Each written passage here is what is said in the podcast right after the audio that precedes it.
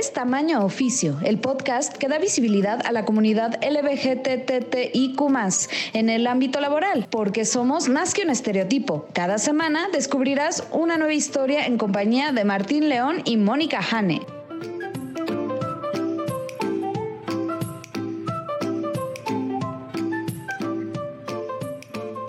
Hola, ¿qué tal? Bienvenidos a Tamaño Oficio con Martín León, el doncel de la comedia en México. Ahora sí, Martín, ¿cómo estás? Muy bien, eh, ya de vuelta después de dos semanas en el otro lado del Atlántico. Eh, y aquí muy contento porque van a estar grabando Tamaño Oficio. Estoy con la lesbiana más profesional que yo conozco y mi co-host favorita, Mónica Hane. Ay, qué bonito, no hizo la aclaración de ningún podcast, ¿ven? Lo traiciona el inconsciente, gente, aunque no lo quiera aceptar públicamente. Él escapa. Además, es, e, es, un plan con maña. Soy una horrible persona. Es para cuando los demás juegos me digan, ay, sí, escucho todos tus podcasts, le diga, ajá. Exacto. Pues, de nuevo, muy bien. ¿Tú qué tal? ¿Cómo va todo en, en la chamba? Todo bien en la chamba, aprendiendo muchas cosas todavía, este, sufriendo con algunas otras. No sabía que era tan difícil trabajar con gente, por ejemplo, con 12 horas de diferencia, porque justo a las 8 de la mañana que tú te conectas, ellos es las 8 de la noche ya están cenando. Y justo a las 8 de la noche, cuando tú estás cenando, ellos se van conectando, entonces no es tan fácil. Que bueno, no sé, yo, yo ahorita que estuve en Inglaterra estuve seis horas adelante y sí tenía que conectarme a trabajar tres horas al día porque pues este, está cara la libre esterlina básicamente. Y está raro porque además trabajo en redes sociales, entonces tenía que estar pensando, aunque son las 4 de la tarde ahorita, estoy pensando en lo que se va a publicar ahorita a las 10 de la mañana de México. Entonces eh, era un tanto como que me rompía el cerebro. Pero estuvo, estuvo genial el viaje y, y la verdad es que ahorita estoy como readaptándome a tener que trabajar ocho horas al día, básicamente. No Solo trabajabas tres. Porque además estaba, estaba, en general padre tener libre de en la mañana y luego trabajar tres horas de la tarde. Luego hay gente que veo que dice, no, es mejor trabajas un poquito en la mañana y tienes el resto del día libre. Yo creo que me gustó tener la mañana libre, comes, te echas tres horas de trabajo y luego ya tienes la noche libre. Sí, eso está padre. Eso está padre. De hecho, yo soy de la idea que deberían de dejar, o sea, sí tienes que entregar resultados, tienes que entregar ciertas cosas en ciertos horarios tal vez, para que puedan funcionar las cosas o agendar este, llamadas, pero pienso que debería de haber una mayor libertad en los horarios, es decir, que, no sé, si a lo mejor a ti se te hace más fácil a las 10 de la mañana arrancar tu día, pues arráncalo a las 10 de la mañana y trabaja el tiempo que necesitas trabajar para que esto funcione. ¿Me explico? Efectivamente, sí.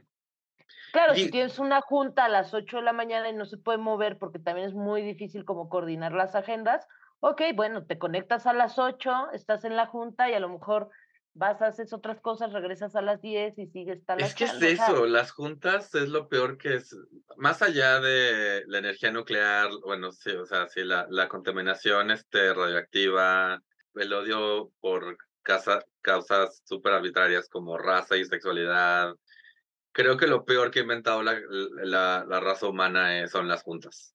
Y ahora que es por Zoom, creo que es este rollo donde Güey, o sea, les encanta decir, y ahora otra junta. Ya sé. Pero bueno, hay juntas que sí valen la pena, ¿no crees? Las de ombligo. No sé, es que somos un, un general. No, es que estoy viendo aquí algo, Martín, bien importante. Yo soy generación X y tú eres millennial. Entonces ahí empieza a ver cómo, se empieza a ver la interesante de las diferencias de las tú generaciones. tú estás a punto de pues defender Una junta está bien. No, no, es que una junta bien hecha y bien llevada te sirve muchísimo. A mí me sirve a veces mucho más y prefiero más así como que hablar así en persona con la gente. Bueno, no en persona, pero sí así en directo, pues, que estarles mandando mails y que no te contesten, ¿no? Y que te tiren de a vieja loca. ya me escribió la vieja de los mails. Pero una junta, por ejemplo, este, bien llevadita, donde das tu estatus, oye, estoy en esto, en esto, en esto, a ti te falta esto, ¿cuándo me lo entregas? Vamos a hacerlo así. Oye, no le entiendo qué demonios me estás pidiendo. Te estoy pidiendo, eh? ah, perfecto, gracias. Se acabó la junta, muchas gracias, vámonos. Eso está chido. De acuerdo. Pero seamos honestos, son la excepción más que la regla. Son las menos, sí, estoy de acuerdo también en eso, estoy de acuerdo. Sí, sí, sí, no, a veces sí es necesario juntar el equipo, que todo el mundo esté de acuerdo en lo que va a pasar. Sí, totalmente de acuerdo. Mientras sea muy puntual, creo que no hay tanto problema. De acuerdo. Dejen sus opiniones. Qué, qué, bueno que hablemos de juntas en tamaño oficio, porque luego siento que nunca hablamos. Pero bueno, creo que ya hablamos vamos a empezar con nuestra minuta. De acuerdo. Y Martín, por favor, dinos a quién tenemos de invitada. Hoy nos acompaña Sheila Ferrera, comunicadora, actriz, cantautora, activista, patinadora, de todo un poco. La verdad es que de estas pláticas que además de contarnos historia, o sea, es muy, muy padre como hablar de lo, de lo inmenso que es el tema de la diversidad. Eh, la verdad, o sea, ahora sí que la frase me explotó la tacha así como un par de veces durante la entrevista. Así que eh, esperamos que metafóricamente también les explote a ustedes mientras escuchen este episodio. Vamos a escucharla.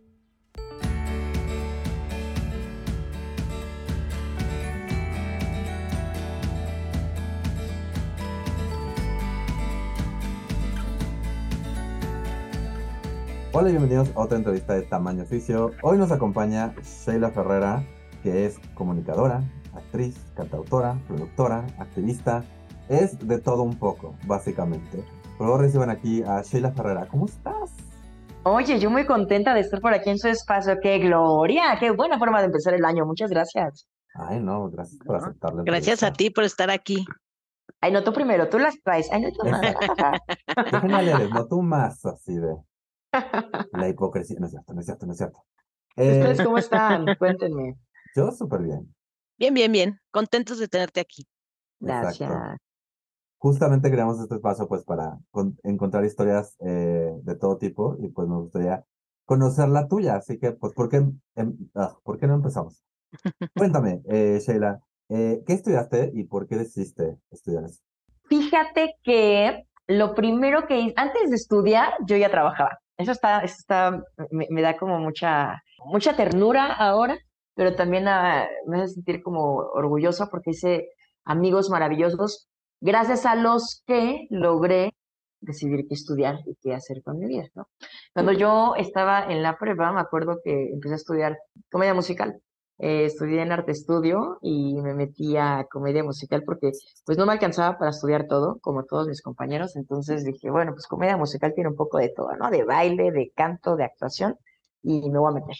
Y para poderme pagar eso, me acuerdo que yo tenía un show de patinaje artístico con mis compañeros y nos íbamos a dar eh, vueltas por toda la República Mexicana y nos pagaban por ir a patinar y yo conducía el show de patinaje, entonces nos ponían una tableta enorme, un escenario en plazas diferentes de toda la República. Y yo patinaba re mal, man. patinaba bien culero, man. Me acuerdo que en las pruebas, en las pruebas, para ver quién se iba a quedar y quién no, porque convocaron como a 100 chamacos, ponle tú, un señor tenía muchísimo dinero, compró un lote de patines de no sé dónde, los trajo a México y dijo, ¿y ahora cómo los vendo? Son los roller quad clásicos con tope adelante, los de bota de cuero padrísimos. Y pues ya nadie patinaba esas madres, ¿no? Dijo, ¿y ahora cómo le hago? Entonces ya eh, convocó a muchos chamaquitos que eran actores, bailarines, con este, conductores, la, la, la. Yo apenas empezaba en esas cosas. Me llaman, voy, me, me quedo. Y en las pruebas, este, todos ya patinaban cabrón, cinco piruetas, vueltas de carro. Yo así apenas podía agarrar el equilibrio, ¿no? Pero era necia, mano, era ferrada, así, necia, necia diría una amiga, a necia como actriz y como limpia parabrisas, necia, necia, necia, ¿no? Más cerca que sí que para el limpia parabrisas. Había carreras de velocidad, yo corría, corría, corría con los topes, y entonces le ganaba al de al lado, pero como no sabía frenar, me daba unos madrazos contra la pared y las jardineras tiro por viaje. Yo creo que hacía muchas bobadas así, que le terminé cayendo muy bien al jefe, y cuando dijeron mi nombre en la selección, dije, ¿qué? ¿Cómo que mi nombre? Y al final me dijo, ven acá, tú y yo vamos a platicar. Yo así, ¿qué pasó, jefe? ¿Por qué me eligió jefe? Dígame la verdad. Dice, pues porque eres muy bruta para patinar, pero eres muy buena para conducir y para tienes chispe para ganarte a la gente, ¿no? Y entonces, vamos a ver una cosa. vas a agarrar el micrófono, te vas a poner el vestuario, te vas a poner los patines, te vas a subir al escenario y vas a conducir, conducir el show. Pero no puedes patinar, Sheila. Yo como que no puedo patinarse, no puedes patinar. Te agarras de la bocina, te quedas ahí parada, conduces el show, pero no tienes prohibido. Tú patinas y yo te bajo el show. Yo, ay, pero señor Fernando, no, no, no puedes, porque si te me caes ya nadie va a comprar patines, ¿no? Y yo, bueno, va. Entonces ya me llevaban ahí nada más de su payasito. Tú ahí sostenida la bocina, así de saludando, así. Me divertía mucho, mano. Y empecé a tener como, no sé, empecé a dar cuenta de todo el gusto que me daba eh, conectar con las personas, ¿no? Y sobre todo también con los niños. Era bien divertido porque acabando cada show les daban clases de patinaje. Obviamente como el tercer, cuatro, cuarto mes, pues ya, ¿no? Empecé a patinar chido, entrenar más, agarrar más seguridad. Y luego pues ya patinaba, bailaba y cantaba y todo, una vedette. Bueno, ahí empezaban mis, mis trotes de vedette. y entonces como que me nació esta vena de, de, la actuación y del arte y de, no sé, creo que me gustaba mucho conectar con las personas, muchísimo conectar con las personas. Creo que siempre he sido una persona eh, que peca de sociable. Y creo que hablando de esto, de, de, o sea, que en eso gira mi entorno. Siempre cuando el objeto de estudio sea el ser humano, creo que la actividad va a ser interesante y atractiva para mí. Y bueno, eh, nada, me metí a estudiar música porque me inspiraba mucho eh, por mi prima Paulina, que nos poníamos a componer canciones y tocaba la guitarra y el pianito. Cuando terminé la escuela, realmente pues yo no quería estudiar nada porque pues yo ya trabajaba, ¿no? Y ganaba la neta muy bien y viajaba por toda la República y estuve como tres o cuatro años, ¿no? Viajando con mis cuates, me pagaban por patinar, por conducir el show, este, estaba en otros estados, en los, con hoteles y la la la, como que pues yo ya me sentía muy acá, ¿no? Y dije, ay, estudiar es para tontos, ¿no? y luego me di cuenta que no, mano, me metí a trabajar en una agencia de eventos corporativos masivos y luego un día tronó la agencia y entonces dije, chale, a lo mejor es momento de, de, de, seguir mi sueño, ¿no? Y solté la carrera de actuación, de música y me metí a estudiar arte dramático. O sea, la música me gustaba, pero la actuación para mí de chiquita siempre fue como ser astronauta, lo veía como algo muy lejano y, y no sé, como que no me atrevía. Y entonces ya junté todos mis papeles y fui a meter mis papeles a la, a la UNAM, ¿no? Al CUT, y el Centro Universitario Teatral y a la ENAT de Bellas Artes y a Casa Azul. Y bueno, ya al final terminé siendo la carrera de actuación en Casa Azul y creo que fueron de los tres años más felices de mi vida. Disfruté muchísimo mi carrera, era súper ñoña. Era jefa de grupo y al mismo tiempo la primera vez, me, del primer semestre me llevé la beca por excelencia, por ñoña. Había unos que me odiaban, otros que me amaban y nada, creo que fue como un proceso bien interesante donde me di cuenta que, pues que sí le había atinado, ¿no? No sé si la profesión, pero sí el camino en el que sí sueño como con un mundo Igual suena muy romántico, pero un mundo mejor de cómo lo encontramos, o por lo menos no peor de cómo nos lo dejaron. Un lugar donde podamos como ser más empáticos con todos los demás. Y de nuevo que el objeto de estudio es el ser humano, ¿sabes? Eso me encantaba.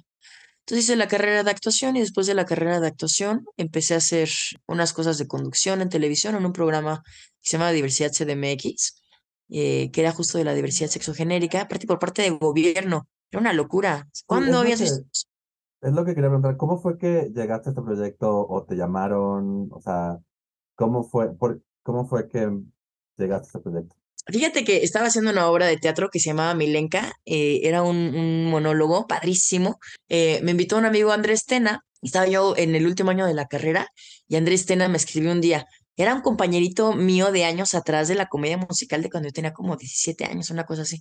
Me dijo, Shay, ¿cómo estás? yo, bien, mi amor. Oye, no manches, está, tengo este monólogo, me invitaron a dirigirlo, que es así, ya estaba. Y así era la una de la mañana, ¿no? Y él me platicaba del monólogo del personaje. Yo, ahí está padrísimo, amor, pero ¿por qué no me cuentas mañana, no? O sea, como, ¿para qué me cuentas ahorita? Me quedo dormir. No, babosa, quiero que tú lo actúes. Y yo, ay, ¿cómo crees? Se emocioné cañón. Dije, qué chido, mi primer personaje en una obra profesional, no manches. Y monólogo, híjole, va, ¿y para cuándo es? Dice, para en 15 días. yo, no manches, ¿cómo que? ¿Qué pedo? ¿Quieres que haga maravillas con la lechera? Y entonces, bueno, ya me puse a estudiar, lo hice. Y ya como por el final de la temporada, me vio muchísima gente, muchísima, muchísima gente, le fue muy bien a la obra. Una persona del público me dijo, oye, me gusta tu voz, tu energía, la verdad, ¿te gustaría hacer un casting para un programa de televisión? Y yo, ay, güey, órale, pues sí, a huevo. Y entonces ya fui y hice el casting y había como más mujeres de la diversidad. Nada, hice el casting y a la semana siguiente me dijeron que me había quedado en el casting. Y entonces, cuando fuiste a hacer el casting, ¿sabías que buscaban de la diversidad y todo? Pues no específicamente, fíjate. Y tampoco sabía yo, o sea, no, no, estaba yo tan clara en que el programa era por hablar de diversidad sexogenérica. O sea, yo ni siquiera creo que tenía tan claro lo que era el LGBTIQ a más, ¿sabes? No todas, uh -huh. no todas las letras del acrónimo, no. sea, yo era actriz y siempre me había considerado una persona bisexual. Bueno, no sé si siempre, pero sí, muchos años. Pero no estaba, no, no conocía tanto acerca de políticas, discriminación, leyes, privilegios, letras del acrónimo, la diferencia de expresión de género, identidad o orientación. O sea, no. Cuando entré al programa, pues me explotó la tacha, güey, porque dije, ¿qué es todo esto? O sea, ¿cómo que he vivido todo esto en mi vida alrededor y, y, no lo había podido ver, ¿no? Es como cuando entras a la Matrix y dices, ay, cabrón, hay un chingo de números por todas partes. Era así. Y escuchaba las historias de vida de las personas a las que entrevistaba, porque una sección se llamaba Historias de Vida. Y entonces era entrevistar a amas de casa y que nos contaran cómo habían salido sus hijos del closet y cómo había sido este proceso y ese acuerpamiento. Te estoy hablando hace 10 años, o sea, esto fue en el 2013, 2014, justo cuando acabé la carrera de actuación. Entonces, híjole, me, me, explotó la cabeza y empecé a aprender muchísimo de todo esto, de diferentes ONGs que nos acompañaban, bueno, ACES, ¿no? Asociaciones civiles, porque se supone que no tienes que decir lo que no es, sino lo que sí es. Es más que una organización no gubernamental, es una asociación civil. Directores de campañas, personas eh, muy famosas y otras que no eran tanto, pero que valía mucho su historia de vida, ¿no? Justamente y no sé, me empezó a gustar muchísimo este pedo y me empecé a clavar y empecé a tomar como talleres, ¿no? Tomé uno, por ejemplo, de lenguaje incluyente ahí con el COPRED y luego me invitaron a conversatorios y luego empecé como a estudiar más yo por mi cuenta y luego ya me invitaban a dar pláticas y como ponencias y así me fui como capacitando mucho. Fueron como cinco años de programa. Fueron más de 200 capítulos al aire. Estábamos en la primera temporada, era, fíjate, la Victoria Volkova, con Eduardo Iniesta y una chava que se llamaba Karen. Karen se casa, se va con su mujer a Estados Unidos, hacen el casting y entro yo. Entonces, Victoria Volkova tiene otros proyectos, se va. Eduardo Iniesta tiene otros proyectos, ¿no? Se va creo que con Videgaray justo y con José Ramón. Y entonces entran en su lugar Mark Papas, un chavo trans, activista, Johnny Carmona, ¿no? El, La sirena de barba azul, y yo. Y después como de tres temporadas, una cosa así, sale Mark Papas y entra la Superman. Entonces, pues imagínate, ¿no? A todos los compañeros que yo tenía ahí, que eran padrísimos y les aprendía muchísimo. Yo decía, hermanos, yo soy de su clan, pero no lo sabía, ¿no? Como que yo no me autoproclamaba ni siquiera bisexual en mi generación, porque pues creo que ni siquiera el término había llegado, no sé ustedes. Ustedes, cuando eran chiquitos, ¿sabían ustedes, no? Chiquitas, ¿sabían ustedes que, que, que eran gay o lesbiana o bisexual o pansexual? No existía esa representatividad en los medios, ¿no? Jani y yo hemos hablado de que los dos teníamos esta idea de que éramos el único, o sea, que no somos la única persona que le gusta a gente de su propio género. Exacto. Eh, y vamos a morir solos porque es lo que pasa. sí, es lo que pensábamos. Exacto. Yo creo que la etiqueta como tal yo la pude poner en la secundaria. Porque justo un primo mío, cuando yo estaba en primero de secundaria, salió del closet. Entonces tuvimos una conversación familiar, ¿no? Y entonces ahí descubrí los términos y las etiquetas y entonces ahí fue justo cuando me pude poner la etiqueta como lesbiana. Y en mi caso, yo, yo, yo vine a escuela cristiana y me tocó que vino un hombre transformado, bueno, reformado. Curado. Curado de su homosexualidad, entre comillas, ¿no? y vino a contar así de, ah, me he librado de la homosexualidad. Y yo, ¿así se llama? Perfecto, ya lo tengo. sí, un poquito de trauma, ¿por qué no? Pero lo que yo te quería preguntar, o sea, tú que estuviste todos estos años en diversidad eh, CDMX, ¿qué fue de lo más, o sea, de lo que más te sorprendió en cuanto a historias o en cuanto a, en cuanto a temas que de repente tuvieron que tratar? ¿Qué fue de como lo más, o sea, que ya que te había explotado la tacha era así, bueno, ahora, ahora Candy Flip, ¿no? Pues mira, para Candy Flip creo que uno de los temas justo eh, que, me explotó la cabeza que dije es que no basta con reconocer lo que sucede, la situación está muy cruda como para solamente tener lástima o compasión y no hacer nada al respecto. Vino Iván Tagle de la ONG Sin Fines de Lucro YAG México y me empezó a hablar acerca de estos ecosignos, estos esfuerzos para corregir la orientación sexual e identidad de género, mal llamadas eh, terapias de conversión. Y cuando me explicó y me contó todo lo que pasaba allá afuera y con los chavos y las chavas y las chaves, dije, what the fuck, ¿cómo es posible que eso suceda? Y después, mm, años después, dije, güey, por supuesto que sucedía y yo no sabía que eso existía, ¿no? O sea, cada vez que, que decían que ser gay estaba mal, que te iban a exorcizar porque tenías el diablo adentro, que papá Diosito se iba a enojar, que eso era sucio, impúdico, impropio, porque aparte te la venden, híjole, son inteligentísimos los ultraderechas, ¿no? Los, los, los conservadores te dicen, fíjate, por años nos han estado diciendo, Nos dicen que es un, un pedo de enfermedad mental, ¿no? Estás loco, que es una enfermedad. Y luego ya no, en la OMS, la, el- ¿no? De la Organización Mundial de la Salud te dice, no, no es un pedo de locos, güey, ¿no? O sea, no es una enfermedad, no es una patología. Y los gays, ¿no? La homosexualidad. Apenas recientemente esta década, las personas transexuales. Híjole, tenemos una deuda histórica cabrona. Luego, si no es una enfermedad, te dicen que es ilegal. Y todavía contamos con más de 60 países a nivel internacional que lo consideran una eh, razón para meterte a la cárcel o para matarte, ¿no? De pena de muerte. Imagínate qué grave. No solamente es ilegal y no solamente una enfermedad, sino como no pueden con eso, entonces también es un pecado, ¿no? Vamos ahora con la iglesia, ¿no? Con uno de los poderes más, más grandotes que tenemos, ¿no? Entonces, por todas partes te quieren hacer sentir que estás mal y que estás equivocado, y la verdad es que no hay nada que curar. Cuando yo hablé con Iván Tagle y me compartió esto en una entrevista, que eso es lo que más me gustó de este programa, que yo podía escuchar de primera mano las voces de las personas que habían estado ahí como testigos, que habían vivido estas, estas, estas experiencias terribles, ¿no?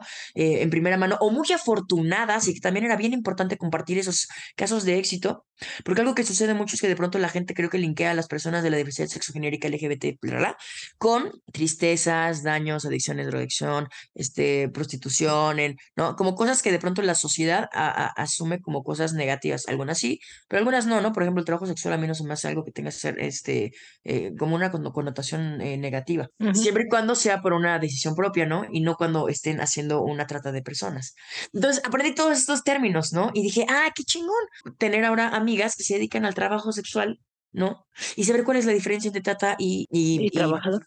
Y trabajadora sexual, exactamente. Como que me ayudó a tener una cosmovisión mucho más grande, una, un criterio más auténtico y no comprarme todas las cosas y a darme cuenta que las problemáticas que ellos les pasaban también me pasaban de alguna u otra forma, solo que los había normalizado, como los chistes homofóbicos, como la sexualización de las lesbianas, como mm, la imposición de la religión y de la heteronorma, de la cis heteronorma, ¿no? Como nuestra mente ya está manipulada para que todo lo que pasa a nuestro alrededor lo, lo, lo asumamos a que todos son cis heterosexuales.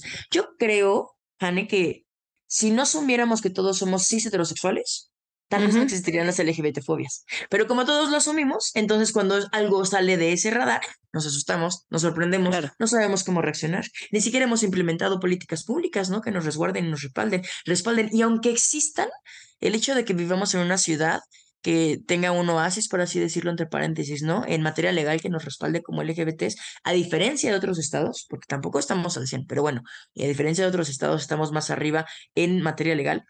Esto no significa que no existan LGBT-fobias, ni crímenes de odio, ni asesinatos. Si solamente pensáramos que la parte penal, ¿no? Nos tiene ya del otro lado, pues no existieran ni secuestros ni robos, pero existen.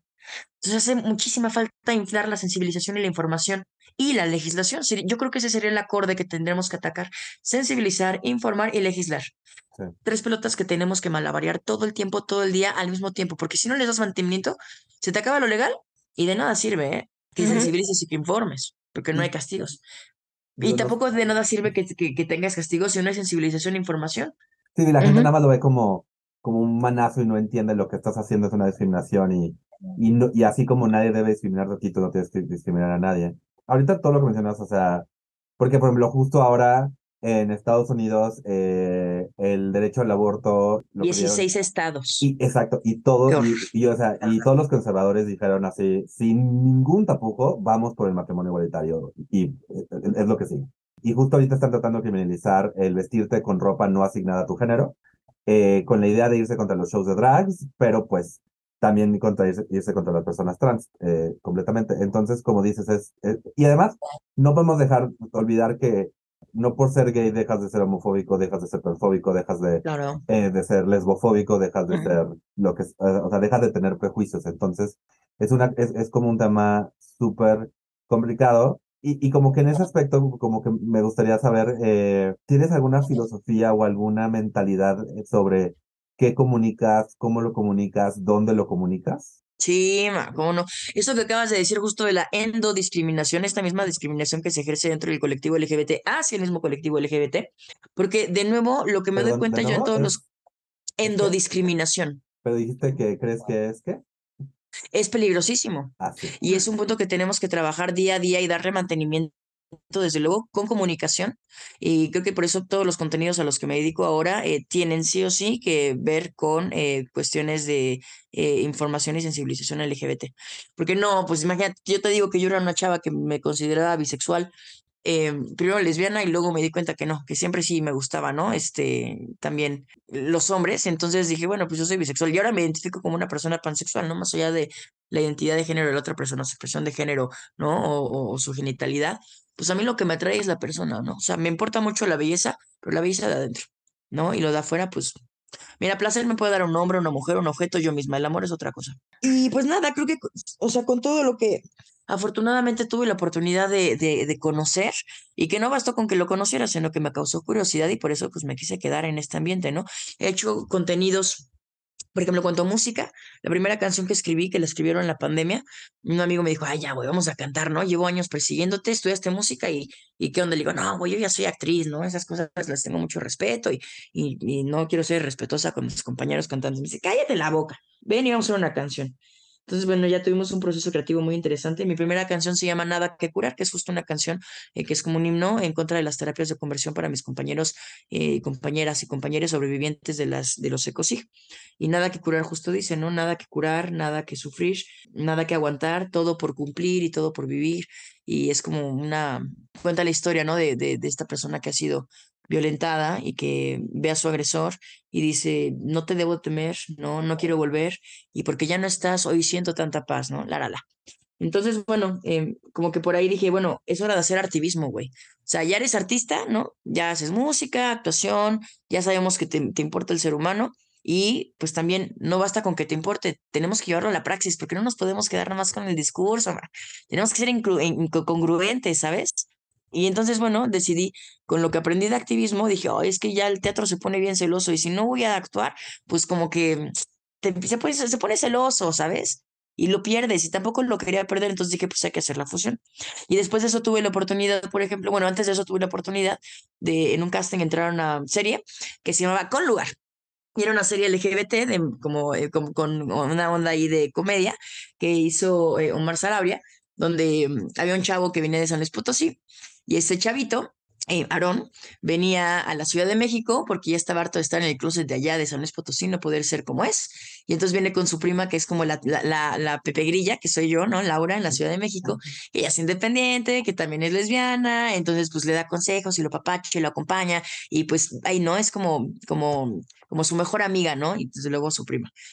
Eh, no manches, ese, esa, esa experiencia estuvo muy cañona porque fue un proyecto que fue para una serie de, YouTube en internet, que fueron dos temporadas, microcapítulos de 8 a 12 minutos cada uno. Güey, hoy en día cada capítulo no tiene menos de un millón de views. Hay unos que tienen hasta dos millones de views cada capítulo. Pero esto no lo digo para alzarme el cuello, lo digo porque tuve una ocasión, una experiencia maravillosa. Me invitaron a un festival internacional de teatro en Guatemala. Y entonces fui con una obra que se llama Sentencia, que pues era de una abogada y un thriller ahí, ¿no? Melodramático, nada Cuando acabó la función, llegaron chavitos a decirme, no manches, Sheila, yo soy fan de Con Lugar y gracias a ustedes yo salí del closet con mi familia. Y yo decía, no puedo creer que llegamos hasta acá, qué orgullo, qué emoción, qué chingón saber que estamos ayudando a otras personas, ¿sabes? Con nuestro arte. Pero nuestro arte tiene que tener un objetivo y tiene que tener como un, una causa especial, ¿no? Por ejemplo, en otra ocasión me invitaron a Televisa, ¿no? En hacer un, como dice el dicho, y como uh -huh. dice el dicho, yo salía de mujer lesbiana con mi esposa, que era, yo era una pilota aviadora muy, no, este, muy, muy profesional, muy, muy exitosa. Y mi esposa era una, que de hecho está aquí mi amiga que es actriz y que eh, era mi esposa en ese, en ese capítulo. Ella era una psicóloga muy, muy acá, ¿no? Muy chingona. Y nuestra, uh -huh. nuestra sobrina era Romina Marcos, la hija de New York. Y la Romy, haz cuenta que tenía problemas, ¿no? Porque pues decía que ella quería estudiar ingeniería mecánica y le decían que no, que eso era de lesbianas. Y entonces pues llega con las tías lesbianas, le decimos, pues, güey, no tiene nada de malo tampoco ser lesbiana, ¿no? Y tampoco tu profesión tiene que definir tu orientación. Y ella pues no era lesbiana, nada más le gustaba eso. Entonces, cuando me entregaron el capítulo, la neta es que yo dije, ¿qué es esto? Ni de pedo voy a poner mi cara ahí. O sea, no, eso está muy mal. Si lo que quieren es ayudar a dar visibilidad a la, a la población LGBT de forma digna, esto no es y me dieron un chance de meter pluma, ¿no? Y hacer edición. Entonces fue con mi amigo Paco Robledo, ¿no? De, de Adil, y aparte, pues lo quiero muchísimo, y me dijo, güey, con mucho gusto nos sentamos, nos tomamos un café, unas sesiones y le metimos ahí tijera, tararara. Fui, lo entregué y me dijeron, Sheila, confiamos en ti, sabemos quién eres, claro que sí. Y me aceptaron todas las modificaciones. Y Ay, entonces el padre. capítulo, sí, el, el capítulo, eh, por lo menos en las partes en las que se habla de la parte lésbica, está bien chingón. Y entonces dije, ahora sí puedo hacer algo que yo sé que puede transmutar. Una amiga, una, una, una, una amiga una vez que estaba yo muy deprimida por X y Z, me dijo, mira, güey, cuando, cuando algo te duela, tienes de tres. Puedes hacerte daño, ¿no? Más daño. Puedes hacerle daño o puedes transmutarlo. Tú como artista decide qué vas a hacer. Y nunca se me va a olvidar, nunca se me va a olvidar esa frase y siempre la comparto.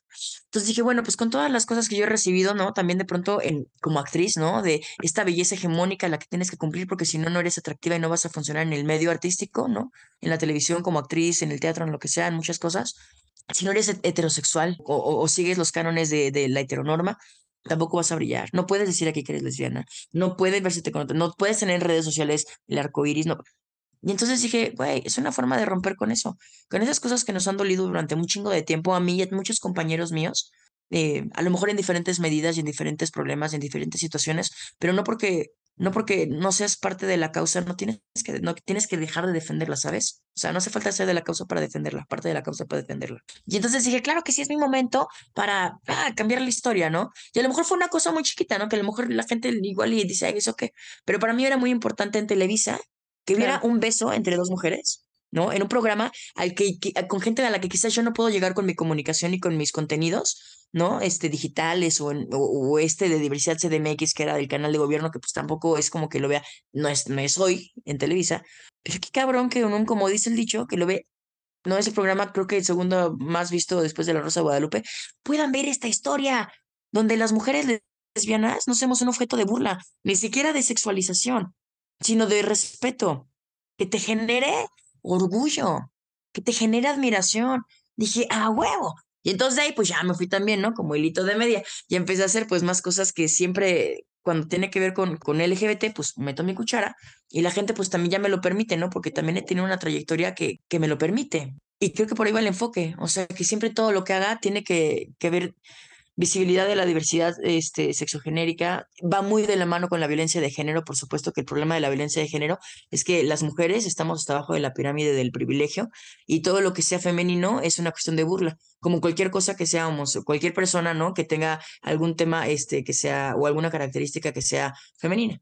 Las mujeres trans, las personas que sean drag, los hombres homosexuales, los hombres homosexuales que son afeminados, etcétera, etcétera, etcétera. Es como si te fuera restando, digo, no hay, pero es como si te fueran restando puntos como valor Sí. como persona, ¿no? Así de, uh, mujer, no, ya réstale, ya, la mitad de los puntos, ya valió. Uy, lesbiana, no, pues quítala. Uy, pero además. Se viste de sí, mujer, está usa cañón. tacones, ¿no? Sí. Uh, Qué feo, ¿no, ma? Que en vez de que lo femenino, en vez de que sea algo que nos dé orgullo, parece que nos da vergüenza. Qué fuerte. Exacto. Hay que cambiar la historia. Oye, Sí, sí, sí. Pero además, bueno, viendo todo esto, como que tuviste como la suerte, ¿no? De prácticamente desde el principio de poder ser tú, este, y estar en proyectos eh, donde se daba la visibilidad a la comunidad LGTB donde no tenías que, básicamente, no, no tenías que ocultar así de, ah, que no se den cuenta que soy, porque todos tus proyectos han estado, o sea, desde el principio, ¿no? Han estado allí. Sí, ma, pues es que mira, o sea, creo que fue suerte, pero también creo que Al, coincidió al con principio, que... claro. Sí, no, o sea, a lo que me refiero es, eh, creo que fue suerte al principio de que algo con lo que yo conectaba me permitía y casi que me exigía ser quien soy para poderlo hacer bien, que fue algo que me dio las tablas de la actuación, ¿no? Ujú. La actuación me decía, los primeros años de la carrera era, o sea, ahora sí que deshacer el pollo, ¿no? Deshacer la, la, la, la madeja de, de, estambre y es conocerte, ¿no? Porque si no te conoces, no sabes qué herramientas le puedes prestar a los personajes. Entonces es como una catarsis muy fuerte todo el primer año de deconstrucción para saber quién eres, qué te duele, cuáles son las cosas que deseas, este, los, no sé, muchísimas cosas, muchísimas. Y creo que eso me ayudó como a darme un poco más de cuenta quién era yo y qué es lo que quería para el mundo y qué es lo que no quería para el mundo, ni no para mi alrededor, para mi familia, empezando por mi núcleo social pequeño, ¿no? Mi núcleo familiar. Y luego pues ya eso poderlo interpretar en personajes, porque aparte también hice personajes que eran de lesbianas y de, ¿no? Y de cuestiones de diversidad y, y como que dije, güey, está chido, porque me doy cuenta que hay un chingo de gente que al final de la función se acerca y me dice, güey, yo soy lesbiana güey, yo soy gay. Y me lo decían con pena, pero con agradecimiento, que decía, ¿por qué la gente se va a tener que pinches esconder y sentir avergonzada? No, chicos, yo siempre he sido como bien guerrillera, entonces dije, no, hay que salir y decirle al mundo, ah, hay que hacer arte. Y entonces, pues, me gustó muchísimo. Sin embargo, el hecho de que yo nunca haya tenido que salir del closet eh, con mi familia, no así de, familia, tengo que decirles algo, me gusta una chica, ¿no? Jamás tuve que hacer eso. Y en el trabajo, pues, tampoco.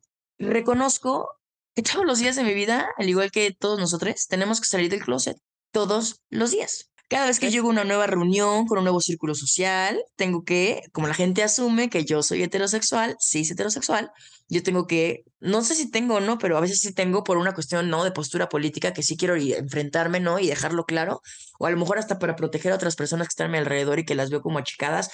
A veces sí lo hago, ¿sabes? A veces no, a veces simplemente solo no lo reprimo. Sin embargo, eres tú. Claro, sin embargo, siempre tengo que salir del closet, porque nunca sabes si el nuevo, el taxista lo va a tomar bien o mal, o si voy a hablar por teléfono con una chava con la que estoy hablando y empiezo con alguna cuestión, ¿no? Este, sexy o romántica o lo que sea, y el otro me va a ver feo, o me va a sexualizar, o me va a acosar, o nunca dejas de tener esa sensación de miedo, porque vivimos en un país y en un mundo heteropatriarcal machista súper opresor. Y esto no solamente afecta a las personas que nos identificamos como mujeres, ni a las personas de diversidad sexogenérica LGBTIQA más, sino también a los mismos hombres cis heterosexuales. Porque cuantísimas personas no pueden mostrar sus emociones. Exacto. Y por eso también los arranques de violencia. O sea, es un tema ya muy elaborado, ¿no? Pero por eso creo que sí, es súper importante. Solucionemos el mundo en este podcast. pero empecemos solucionándolo con una chela, ¿no? ¿O qué? lo dirás de broma, pero yo creo, yo creo que si más personas tuvieran igual una chela, pero nada más a conversar con esa persona que le han dicho que es el otro o el otro, se daría cuenta que, que no, o sea, literal, todos, o sea, las necesidades básicas siguen siendo las mismas en importar tu sexualidad. Mm. Necesitas dormir, necesitas alguien que te abrace. Y todos aportamos algo a este mundo, la verdad.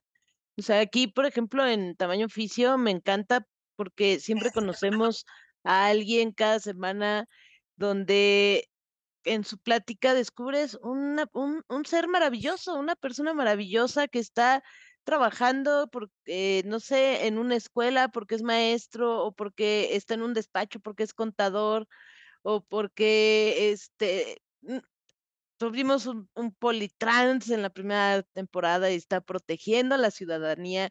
O sea, todos aportamos algo, algo maravilloso y si te das la oportunidad de conocer a esa persona que tienes a un lado de ti, puedes descubrir un ser maravilloso independientemente de todos los perjuicios que traes en la cabeza, ¿no? O sea...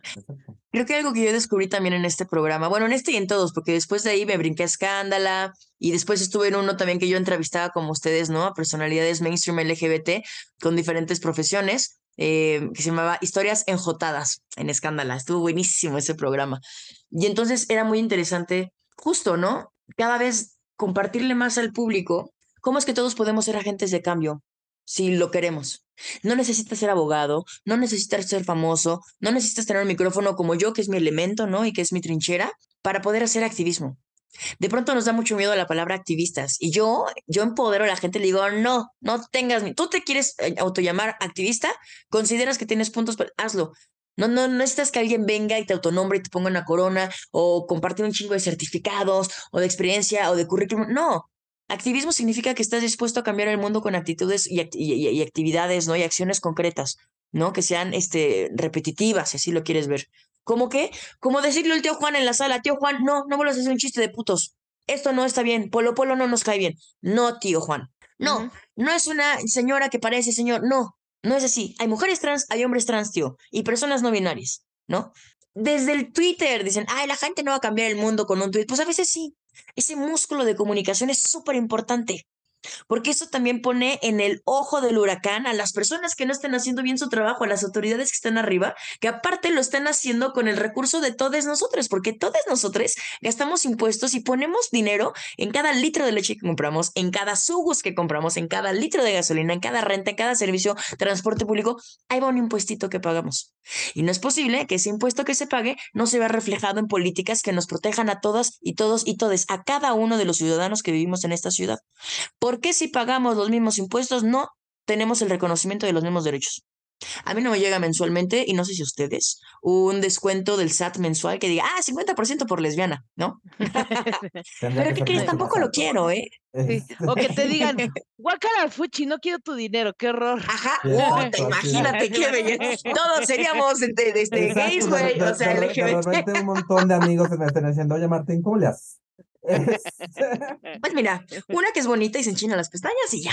Tú con eso dices. Exacto.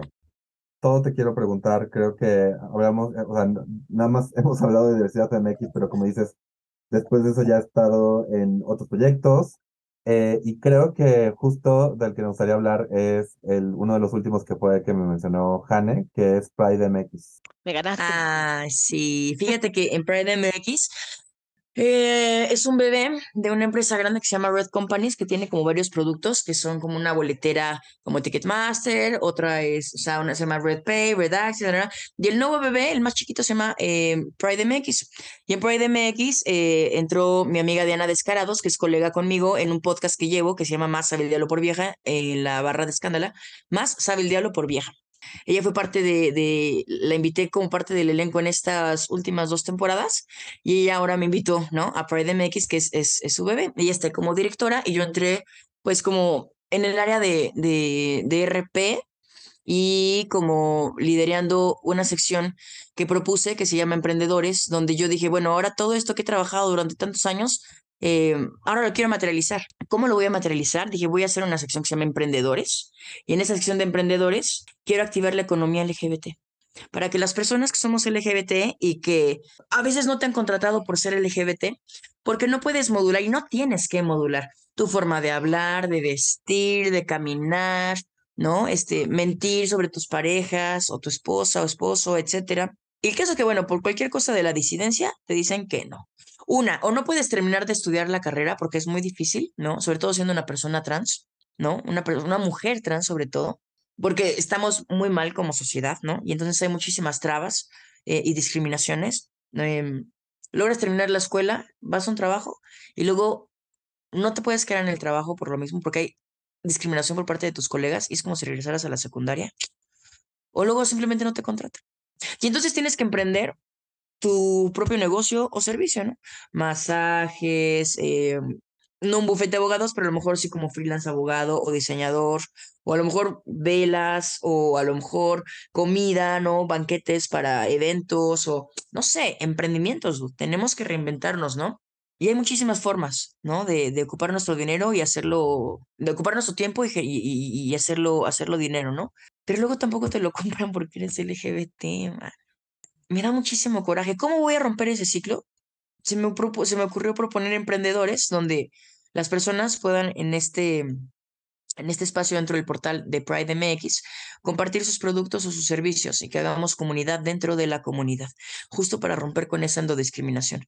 Que le demos la palabra población a comunidad, porque población somos todos, pero comunidad, híjole, Creo que nos hace falta echarle un huevito más al arroz para que de verdad seamos comunidad. Y entonces, ¿cómo vamos a ser comunidad? Pues conociéndonos, escuchándonos, dándonos prioridad, como los judíos. En vez de irle a comprar a cualquier hijo de vecino que está allá afuera, pues mejor le voy a consumir a mi comadre, a mi compadre, a mi amigue. Y al mismo tiempo sé que esos clientes me van a funcionar a mí y los míos son los suyos. Pero si ya somos 5, 10, 15, ahorita somos 40. Y yo sueño con que seamos muchísimos más. Y creo que sí, es una forma de, de, poder como romper con ese ciclo tóxico, ¿no? Y también hay bolsa de trabajo ahí, ¿no? Dentro de todo el portal. yo ya me suscribí todo. Dentro de todo el portal, eh, digamos que es un ecosistema, pridemx.com. Es un portal LGBT en el cual tú te puedes eh, meter y registrar totalmente gratis. Te piden tu correo, tu nombre, este, vas, verificas en tu mail de que sí quieres entrar, te mandan un correo, le pones verificar, ya entras al portal y tiene muchísimos eh, beneficios. Uno de ellos es, como dices tú, bolsa de trabajo, donde diferentes empresas que están em, a favor de la inclusión LGBT, pues ponen ahí sus vacantes, ¿no? Y entonces con estas vacantes, pues las personas pueden decidir cuál de los eh, oficios, ¿no? O profesiones o trabajos eh, pueden, eh, pueden aspirar y mandar su currículum. Aparte de bolsa de trabajo, está emprendedores para que tú, si tienes algún negocio o producto, lo puedas compartir. Pero aparte, también fomentamos la cultura y el arte y el entretenimiento previamente curado para que no tenga discursos LGBT fóbicos. Entonces tenemos una barra que se llama Pride Music. Y en Pride Music ahorita ya tenemos más de 80 artistas LGBT que han compartido su música y sus proyectos. Algunos ya muy famosos, algunos no tan famosos, pero aquí no importa. Lo que queremos hacer es un espacio seguro. A mí me hubiera encantado, Martín, de morrita, tener una página donde no lo hago por alzar el cuello, pero sí me gusta, o sea, un espacio donde yo pudiera tener tantos referentes. Le comentaba a Jane que lo único que tenía yo eran las tatú y resultó que ni siquiera eran lesbianas las canijas.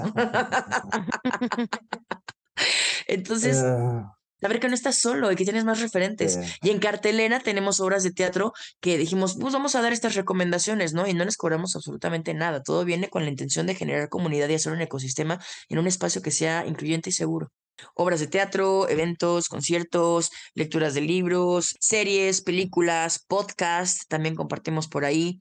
Eh, tenemos otro que es un pizarroncito que se llama Orgullo LGBT y Mundo Pride. En esos dos la gente puede, a modo de blog, escribir cómo fue su salida del closet, cuáles son los seis colores de la bandera, eh, hablarnos acerca de diferentes activistas como Carlos Monsiváis, Nancy Cárdenas o algunos más contemporáneos, cómo sobrevivir, le decía Haneka, yo no crees cómo sobrevivir a la Navidad siendo LGBT con tu familia. Vengan, exprésense, porque expresión es lo contrario a depresión. Si algo he aprendido en todo este camino es que expresión es lo contrario a depresión. Y ya, estamos cansados de estar deprimidos. Es momento de que salgamos, de que digamos quiénes somos y cómo somos con las herramientas que podamos. Haciendo pasteles, venga, súbete a emprendedores. Escribiendo, venga, súbete a Mundo Pride. Haciendo música, venga, venga, súbete a Pride Music. Haces teatro, venga, o series o películas, podcast, venga, súbete a eh, cartelera eh, Pride, ¿no? O sea, estamos tratando de hacer un ecosistema para que, pues, para que las personas se sientan en un espacio seguro, ¿no? Digno, que podamos hacer camaradería con más colegas. Bueno, esta es una forma, ¿no? Pero por supuesto que hay 38 mil y proyectos habrá muchos más y yo seguiré haciendo más y, y, y, o sea, que nunca se nos acabe la creatividad, ¿no? Este es para muestra un botón, pero hay muchísimos más esfuerzos que están sucediendo todos los días. Entonces yo les invito a las personas que nos están escuchando en este momento, no solamente a que sigan los proyectos que estamos haciendo, sino que también a que generen los suyos, que sean tantos que rompamos con la cis heteronorma. Porque la gente de pronto ya dice, ah, ya qué hueva, ya parece que es moda, ya hay un chingo de contenidos LGBT, allá todo es ser gay, allá quieren que todos seamos gays. No has querido que todos seamos heterosexuales durante siglos. ¿De qué me hablas? Yo no estoy imponiendo nada, solamente estoy compartiendo que existo. Y existir es resistir. Así es que júntense con sus amiguis, hagan reuniones en sus casas, círculos de lectura, si están lejos, háganlos por Zoom, pero hagan comunidad. En la medida de, de, sus posibilidades, hagan comunidad con sus vecinos, en su trabajo, apuesten porque haya este, ferias de diversidad, participen en las que ya existen para que no dejen de existir, porque también eso es bien importante, no consuman LGBT. Si no les gusta, echémosle no, un esfuerzo más y antes de irnos, compartamos cómo podría mejorar quizás su negocio, su emprendimiento, su servicio, para que no desaparezca. Esas serían como mis, mis, mis recomendaciones y mis sugerencias, amigos. No, pues yo les eh, sugiero y les recomiendo que se suscriban. Yo ya me suscribí y además te dan puntitos como de rewards este, está Eso está bien chido. Eso está bien chido porque de entre todas las secciones que están en este ecosistema, hay una que se llama recompensas y esta de rewards, justo de recompensas, eh, pues te da puntos por entrar y jugar en el portal. Entonces te registras, ya son cinco puntos. Pero si te logueas todos los días, cada 24 horas que tú vayas y metes tu contraseña y entres al portal, son otros puntos. Pero hay una sección que se llama tu opinión, donde le preguntamos a la gente diferentes cosas. La respondes, puntos. En emprendedores, tú te metes a emprendedores y por cada emprendedor al que vayas y le piques, así nosotros invitamos, ¿no? Y provocamos que la gente sí o sí vea tu anuncio. No podemos asegurar ventas, pero sí que la gente sí o sí vea tu anuncio, que haya posicionamiento de marca y que se haga comunidad. Entonces, cada que vas y le das un piquis, ¿no? A cada uno de los emprendedores que ahorita ya van 40, por ejemplo, te llevas más puntos. ¿Y qué crees? Que cuando juntas ciertos puntos te llevas dos boletos gratis para el cine, un combo de palomitas y descuentos de los demás proveedores. Entonces, pues es, redondito, ¿no? Por estar navegando y, y por tener permanencia en la plataforma, picándole a todas las cosas que están ahí en cartelera, etcétera, etcétera, te llevas puntos. No te cuesta el registro a Pride MX. Al contrario, te vas a llevar una boletera, una boletera, ¿no? Con descuentos como grupón, pero más chida. Y al mismo tiempo, estás ayudando a otras personas a que se realicen, a que cumplan sus sueños, y a lo mejor tú puedes ser parte de sus sueños. Entonces, pues vengan, es gratis, ganan más de lo que van a perder. Súbanse y compartan, por favor. Compartan, compartan. Sí, sí, Por sí. favor, pridemx.com, ¿verdad? Sí, ese es uno. Y el otro es Vénganse a Escándala, porque también soy hija Escándala desde hace cinco años y ahí tengo ahorita un proyecto que se llama Más sabe el diálogo de por vieja, que es un podcast que lideré hace ya tres años, ma. Ya tres años y este, y vamos por la cuarta temporada, va a estar muy padre en esta edición. Eh, viene un festival también que se llama este, Love and Pride para principios de junio, que vamos a invitar a tener a muchísimos activistas, influencers, artistas, músicos, especialistas que van a compartirnos cosas acerca de sexualidad, etcétera, etcétera. Es un festival padrísimo, enorme, la primera edición, así es que estén atentos. Love and Pride, ahí, chéquenlo en las redes de Escándala, Mm. vamos a estar por ahí. Me ganaste porque justo mi, o sea, llevamos, o sea, yo quiero se- seguir hablando para siempre, pero tenemos un límite de tiempo.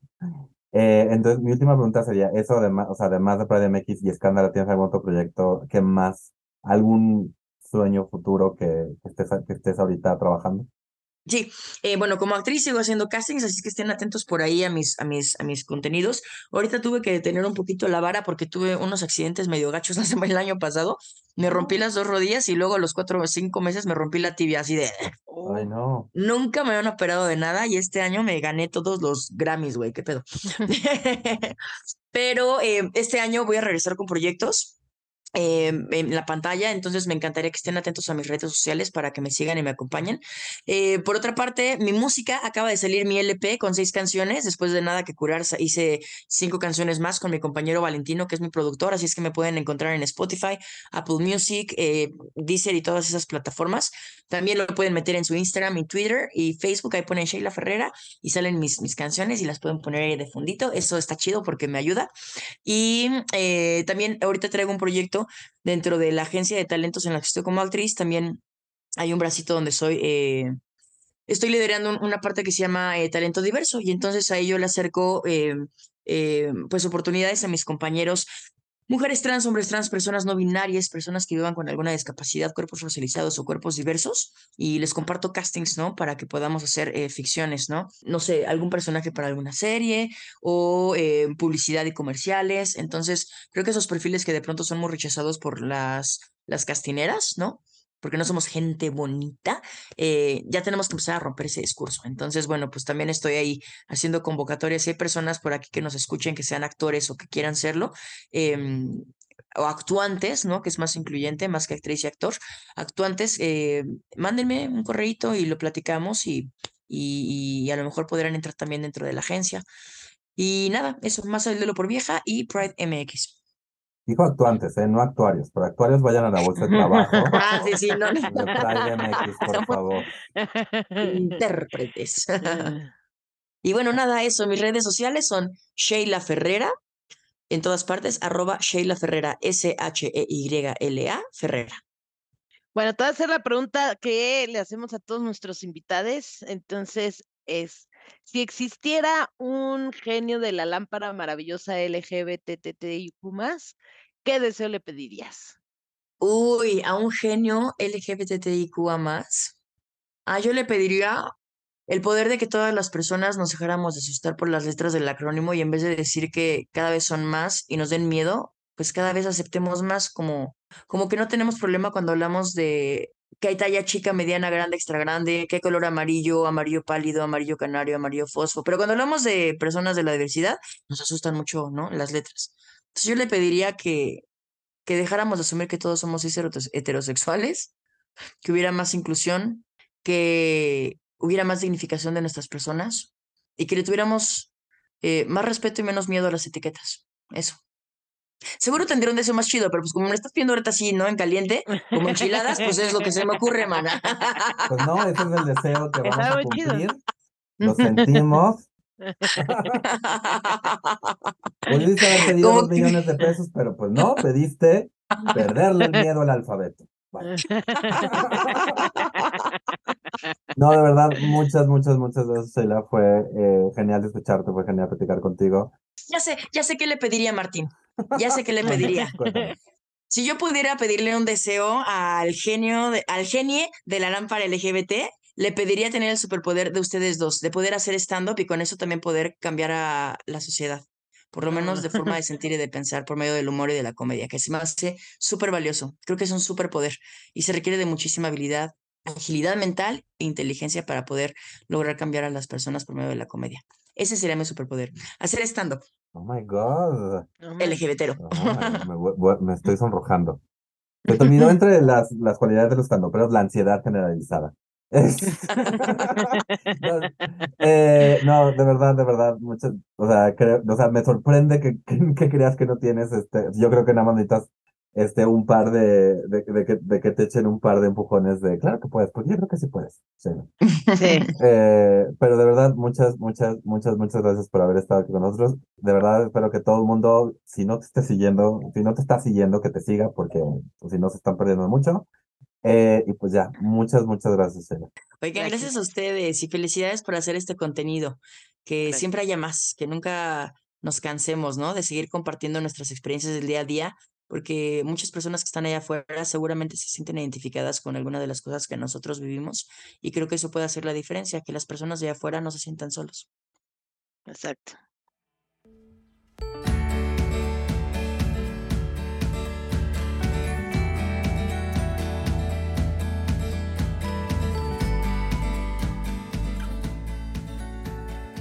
Martín, ¿qué, ¿qué te llevas de esta entrevista? Nada, no dijo, no dijo nada interesante, nada memorable. Dios santo, no es cierto. Eh, no, la verdad, güey, eh, creo que de nuevo fue uno ver este camino que como persona creativa luego tienes que hacer, que no importa lo que hagas, tienes como que, o sea, sí hay gente que ya lo ha hecho, pero más que marcar un camino, tú tienes que ir a encontrar una manera de, de, de darte a conocer. Eh, este rollo de, de que no sabía patinar, pero pues, tenía el carisma para que le dijeran, va, vale la pena que te pongamos ahí al frente, porque es valor y es, o sea, y es realmente ser aventada. Yo soy enteramente lo opuesto a eso. Y pues sí, o sea, creo que Sheila, su carrera se ha tratado de conectar con personas, no tanto colegas creativos, este, productores, otras personas que igual están creando contenido, y me caga esa frase, crear contenido, pues, pues creando este, arte, y está la parte de, de conectar con las personas por medio de sus ideas, ¿no? Con el activismo y pues con el la audiencia, ¿no? Entonces me fui muy, pues uno muy, este, admirando mucho a Sheila, obviamente, y dos, pues motivado, básicamente. ¿Y tú? Sí, yo justo igual, así me encantó es, esa este, determinación que tiene todo el tiempo. Sí contagia, así de, ah, yo quiero ser así como ella. Eh, me llamó también mucho la atención que justo como que, no sé, era como estar en el lugar preciso, en el lugar correcto, en el lugar preciso, en la hora precisa para poder llegar. O sea, me llamó mucho la atención que la invitaran a hacer este programa eh, este, de la diversidad sin que ella hubiera dicho, "Ay, soy parte de la diversidad. O sea, ¿sabes? O sea, como que todo se le fuera así como eh, de, esa forma que se fue dando, me, me llamó mucho eso la atención. Y también, bueno, pues tiene mucho que ver, como dices, con su carisma, con la forma en que tiene de conectar con la gente, la forma en que se expresa y la energía que derrocha, que es impresionante. Y, este, y otra cosa que también me gustó muchísimo fue ya prácticamente que platicamos, pues yo creo casi al final de la entrevista, de la página esta de Pride MX. Todo, e- todo ese proyecto me tiene como muy fascinada. La verdad es que yo ya me suscribí y he estado entrando y está ¿Y, muy cu- y cómo estás la, en la, Pride la MX? recomiendo. ¿Estás como comedia con Este, H? no, nada más, a- hasta ahora me suscribí como cualquier persona, pues, como Mónica Jane, me suscribí, me- o sea, todavía no, no hago más allá de eso. Yo se las, se los recomiendo, está muy, muy, muy interesante esta, esta página. Encuentras varias cosas, entonces, este, me gustó y me gustó como así de, güey, ¿cómo no había esto hace 10 años? Está increíble. O hace Sí. 20 años, digo, creo que hace 20 años no había muchas cosas, pero está Tam- muy padre. También había muchas otras, ¿no? Pero otra cosa que, que quiero mencionar aquí es, ahorita que mencionaste la suerte y estar en el lugar correcto, creo que alguna vez escuché que la suerte, al menos en aspectos laborales, es cuando la oportunidad y el talento se encuentran. Entonces no se trata, o sea, porque la gente dice, ay, pues tuvo suerte. Pues sí, pero también tuvo el talento para aprovechar ese golpe de suerte, ¿no? O Exacto, sea, sí, claro. y de nuevo saber decir sí a las cosas, ¿no? Porque hay gente que luego dice, no, es que no va a poder, es que, que si no sale bien, es que este proyecto no me encanta. Y es saber decir sí a los proyectos. Entonces, pues sí, de nuevo, esperamos, espero que se hayan motivado tanto ustedes escuchando a Sheila como, como yo. Y además Ujú. de todo lo que hablamos de salud mental y de, y de cómo escuchar a las, al resto del mundo, especialmente a personas más jóvenes, ¿no? O sea, tú que eres generación X, tienes que escucharme a mí, una persona joven, millennial. Yo no tengo que escuchar a nadie porque no hay, no hay nada más joven que millennial. Eh, al menos nada importante. ¡Wow! Sí, típico de un millennial, supuesto. gente. Si usted se sintió identificado con Martín, es millennial. Anyway, de verdad, este, creo que es así como hay varias entrevistas que hemos hecho que, que he revisitado y esta va a ser una de esas. Sí, la verdad es que muy interesante.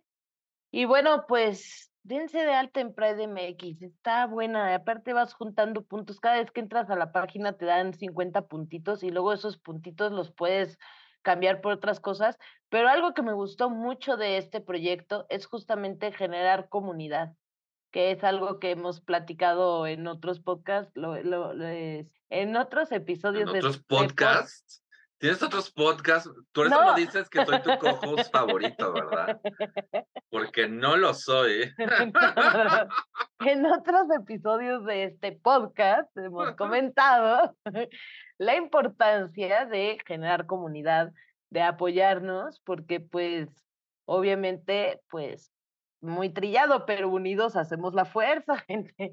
Entonces es súper, súper importante. Esa parte me gustó mucho y sí puedes entrar y ver, hay bolsa de trabajo, hay como los beneficios de estar en la página, que es con los puntos que te vas ganando. En fin, la verdad es que me gusta el proyecto por eso, porque es como ir apoyando a, a diferentes emprendedores, ir apoyando como, y, y, bueno, recibir como un apoyo eh, porque tienes puntos y te hacen descuentos, entonces es como más fácil hacer, eh, dar el apoyo y así. Entonces, eso me gusta, es como un círculo virtuoso. Y pues, gente, ya dijimos Pride MX, pero van a poder encontrar ese link y el link a otras cosas que mencionó Sheila, como su- la serie con lugar, este serie de podcast Historias Enjotadas, al Spotify de Sheila y sus redes sociales, en la descripción de este episodio. Me estoy, me estoy bien, aplicando Martín. con los links, me estoy aplicando con los links. Excelente, me parece excelente, señor. Bueno, Pasemos de esta cosa tan bonita a al siguiente punto de nuestra minuta, las que noticias. vamos a noticias, exactamente. Buenas noticias, gente. Todo está bien en el mundo. Sigamos.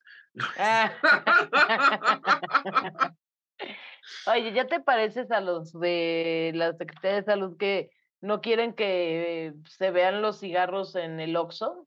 Bueno, o en las tiendas. Ya no pueden estar así a la vista, ¿no? No, no, no. Ya, ya, como si eso ya Que desapareciera. yo siento, que yo siento que lo hace, lo hace hasta más tentador, porque es el cigarro así viéndote de lado, así como de hola.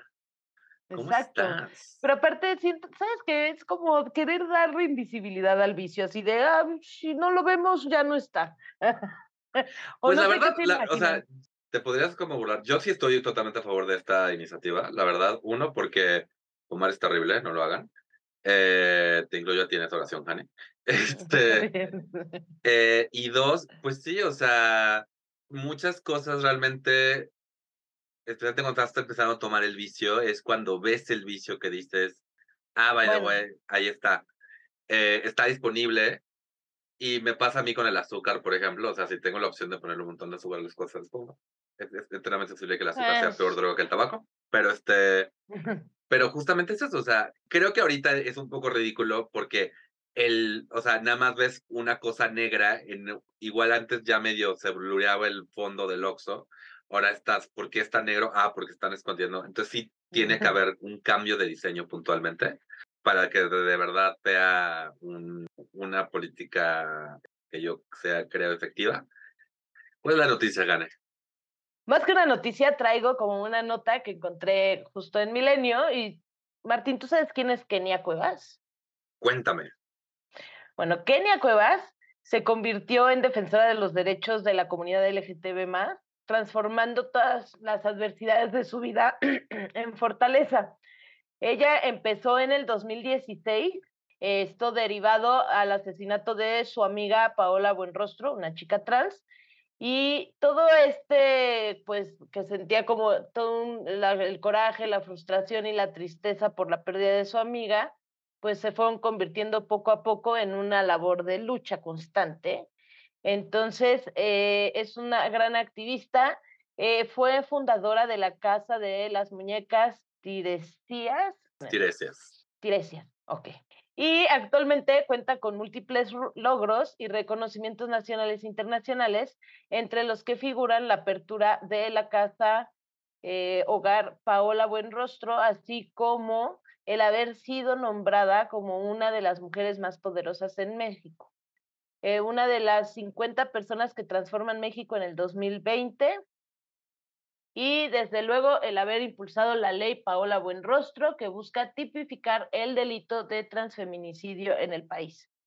Cosa que creo que nos urge que ya se tipifique porque la verdad es que sí hay muchos transfeminicidios en México y eh, pues hay que ponerle mucha atención a esto porque porque no puede quedar nada más como un crimen de odio, tal cual así como están los feminicidios que pues sabemos que matan demasiadas mujeres diariamente en México, pues también eh, las chicas trans, Sí, me voy a de ir rara, pero pasan su cuota como nosotras las mujeres género, andamos pasando cuota, es horrible, ¿no? Porque ya es como un deporte de alto riesgo ser mujer y de muy alto riesgo ser mujer trans en este país Sí. pues O sea, este de- o reconocimiento. sea, es este rollo como un tantito agridulce, ¿no? Que por un lado está muy padre ver a alguien que está tomando esta fuerza para, pues, buscar esta justicia, pero Ujú. pues lo ideal sería que no haya perdido a su amiga, que bueno, que sí, que no, que no sea deporte de algo riesgo, de alto, que no sea deporte de alto riesgo, como dices, ser mujer, mujer eh, en México. Pues sí, ahora sí que gracias, Kenia Cuevas. Ujú. Eh, hay que ver si, hay que, hay que ver, hay- si alguien la conoce, hay que ver si con- Ay, compartan su contacto, estaría padrísimo. Exacto. Igual. platicar con ella. Exacto, exacto, exacto. Yo traigo una preocupación que viene de un este, de un conjunto de notas, básicamente, de noticias. Si están al pendiente de noticias eh, sobre legislación discriminatoria hacia personas LGBT, pues ya había mencionado yo aquí en el podcast estas leyes que están tratando de pasar en Estados Unidos, que buscan hacer ilegal que te vistas con ropa que sea de tu, entre comillas, sexo opuesto. Eh, esto se criminalizaría eh, a personas trans como también shows drag. Hay lugares en Estados Unidos donde están tratando de hacer que los shows drag se, se clasifiquen como bá- básicamente como pornografía, como show para adulto, y eso haría que, o sea, las licencias que tiene que tener un lugar para tener un, un, un show puntualmente adultos son más caras, más difíciles de conseguir. Entonces, pues eso haría mucho más difícil que el, que el drag siguiera siendo esta expresión tan popular. Es un, y además, obviamente, pues el hecho de lo que mencionabas, o sea, no solamente es que tú como persona trans te puedas vestir con ropa con la que te sientes cómoda. Habemos este, personas como tú y como yo, que somos cisgénero, pero pues cuando me he puesto faldas, básicamente, tú a veces te pones pantalones, normalmente vas por la vida en vestido, lo sabemos, pero este. Pero eso, o sea, y nunca, y rara es la vez que uso una camisa a cuadros. rarísimo, rarísimo. O sea, este, entonces también es eso, me van, a, me van a criminalizar por vestirme como lesbiana. Jani, es lo que va a pasar. Con camisas a cuadros. Pero, no, entonces es eso, o sea, eh, se trata sobre controlar la expresión de las personas. Para la gente que está quejando, porque es algo que mm, igual y ahorita mencionas un poquito de esta gente que está quejando de la libertad de expresión, el hecho que haya una ley que diga no te puedes, o sea, todo este, todo esta, estos productos de ropa no puedes usar, eso sí es un control, es, es, coartar una libertad de expresión. Ahora, Exactamente. entonces, totalmente de acuerdo. Hoy jueves que sale este episodio, algunas leyes en Estados Unidos van a ser votadas una ley en Estados Unidos en Tennessee va a ser votada. Si pasas, sería la primera legislación que prohibiría eh, shows drag, pero pues eso, están, están este, yendo eh, en contra. Y aquí en México, eh, América Rangel, diputada, está también tratando de hacer más difícil el apoyo a infancias trans. América, así como cuando el tema nada más era la homosexualidad, están, estaban diciendo que hay que prohibir que existan representaciones y que, o sea, el apoyo a juventudes LGB, eh, ahora se está tratando de prohibir el apoyo a infancias trans, o sea, metiendo miedo, metiendo este rollo de, de ah, a, los seis años los van a obligar a hacer, a hacer algo que no son. Pues sí, o sea, también es bastante preocupante. Bastante, porque eh, sabes que, Martín, yo me puse a investigar y resulta que, o sea, sí es importante que en la infancia y adolescencia mm, trans, las criaturas reciban como todo el apoyo psicológico y, eh, y empiecen, eh, cuando empiezan todo esto de la pubertad y demás, pues ya que pasaban con todo el tratamiento psicológico para que lo entienda la gente, no es de que despierta a una criatura y dice, ay, quiero ser. No, no, no, no, no, o sea, llevan todo un proceso de ayuda psicológica para como aterrizar bien todo esto. Y es importante el tratamiento hormonal, ¿por qué? Porque si una criatura este, puberta o, este, o, adolescente que empieza a tener como todos los efectos hormonales, si, si recibe una, un adolescente trans su tratamiento en tiempo adecuado, el impacto va a ser mucho más positivo para este persona. Y las operaciones no las realizan antes de los 18 años, que es gente que dice, ay, es que ya de los 5 años le van a quitar o le van a poner. No, no, gente, ni le van a quitar ni le van a poner nada. Simplemente es que vaya llevando desde desde su infancia y su adolescencia todo el acompañamiento psicológico y médico que requiere este, estas personas, ¿no? Porque también hay una mala información allí y unas cosas impresionantes que dices, por favor. Exacto. Han llegado a comparar la circuncisión con esto, o sea, o sea, he visto cada comentario he visto comentarios de que, que comparan hasta la circuncisión o, meten otras cosas. Es que es eso, e, es, mucho, eh, o sea, e, el tema es muy amplio y las, los comentarios de gente que no entiende eh, de, de, todo tipo, porque no es, porque también he visto a muchas personas este, LGB eh, tomando el manto, que ya que he hablado de esto en este podcast, tomando el manto transfóbico eh, lo cual es inicialmente estúpido, segunda, y, pero pues además preocupante. Eh, y además ridículo, o sea, pero me gustaría poderles decir qué hay que hacer para evitar que pase esta legislación. La verdad es que si vives en Estados Unidos, pues hay varias este, ONGs que están peleando estas leyes. Aquí en México ya ha hecho bastantes avances en cuanto, al menos en legislación en contra de terapias de conversión. Y pues es hablar con personas y es, o sea, como que decirle a la gente la transfobia no, o sea, así como poco a poco hemos ganado campo en contra de la homofobia, pues no decir, pues aquí ya, o sea, esto ya no es mi lucha, al contrario, este, seguir apoyando, apoyarnos entre todos. Exacto. La lucha de uno es la lucha de todos. Pues muy bien, Martín. Ahora pasemos a algo menos amargo, Deprimente. ¿no? A nuestro siguiente punto de la minuta, que son recomendaciones. De acuerdo.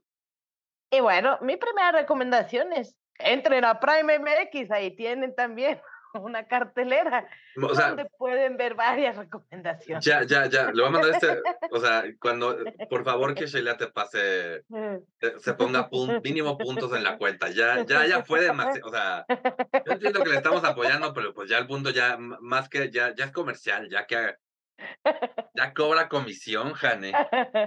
Es que hay varias recomendaciones de la cartelera. Pero bueno, Ángel Talamantes, nuestro querido amigo Ángel Talamantes, nos hizo una recomendación que le había mencionado aquí en el podcast, que es una película que se llama El hilo invisible. Y que les dije, no la he visto, prometo verla y decirles qué tal me parece. Véanla, se las recomiendo, está muy padre esa película. Es un adolescente que, sin spoilers, no se preocupen, es un adolescente que crece en un, bueno, su familia desde que nació es una familia homoparental y entonces hace una, eh, está haciendo como un reportaje para su escuela sobre su familia de este, padres homoparentales y bueno, lo único que hace es dibujar a su familia que es igual que todas. Entonces, véanla, está muy bonita, me gustó mucho trae muy bonito el mensaje y la forma en que se maneja toda la historia me gustó. ¿En Netflix? Está en Netflix, así es. Muy bien. El hilo invisible. El hilo invisible, muy bien. Yo eh, les traigo una recomendación de algo que voy a ver, porque no lo he visto. Eh, la obra eh, dirigida por eh, José Manuel López Velarde, o Podrías Besarme, que se mencionó aquí en este podcast a principios de esta temporada, va a estar en la teatería del 24 de febrero al 12 de marzo, los fines de semana. Eh, si están aquí en la Ciudad de México, la verdad hay que ir a verla. Yo ahorita estoy viendo, este, los boletos están como en 660 pesos, así que estoy viendo mis finanzas post viaje.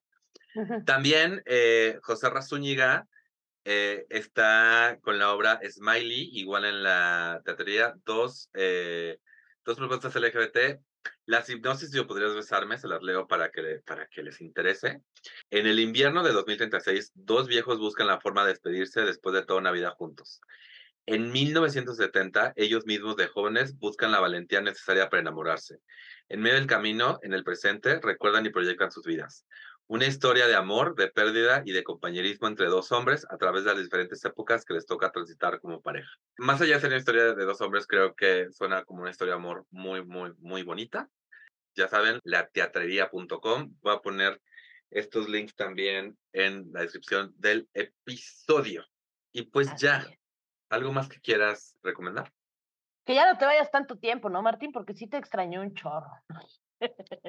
Lo tomaré en cuenta. Por favor. Pues no, esa es mi recomendación para esta semana, el hilo invisible. Muy bien. Entonces, mi última recomendación es que sigan a Mónica Jane en sus redes sociales como Comedia con H.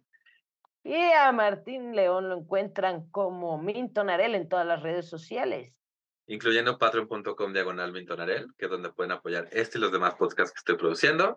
Por favor, síganos en Tamaño Oficio, en Facebook, Instagram y Twitter. Eh, sigan a las personas que, que entrevistamos, ayuda muchísimo. También este, dejen un review en Apple Podcast, dejen un review en Spotify, recomiéndenos con sus amigos eh, y compañeros de oficina. Y también, eh, por favor, si tienen alguien, conocen a alguien que quieran que participe en este podcast o si ustedes quieren participar en este podcast, pónganse en contacto con nosotros. Así es. Habiendo dicho todo eso, muchas gracias por haber estado en nuestro podcast que pudo haber sido un email. Saludos cordiales. Vámonos, que aquí espantan.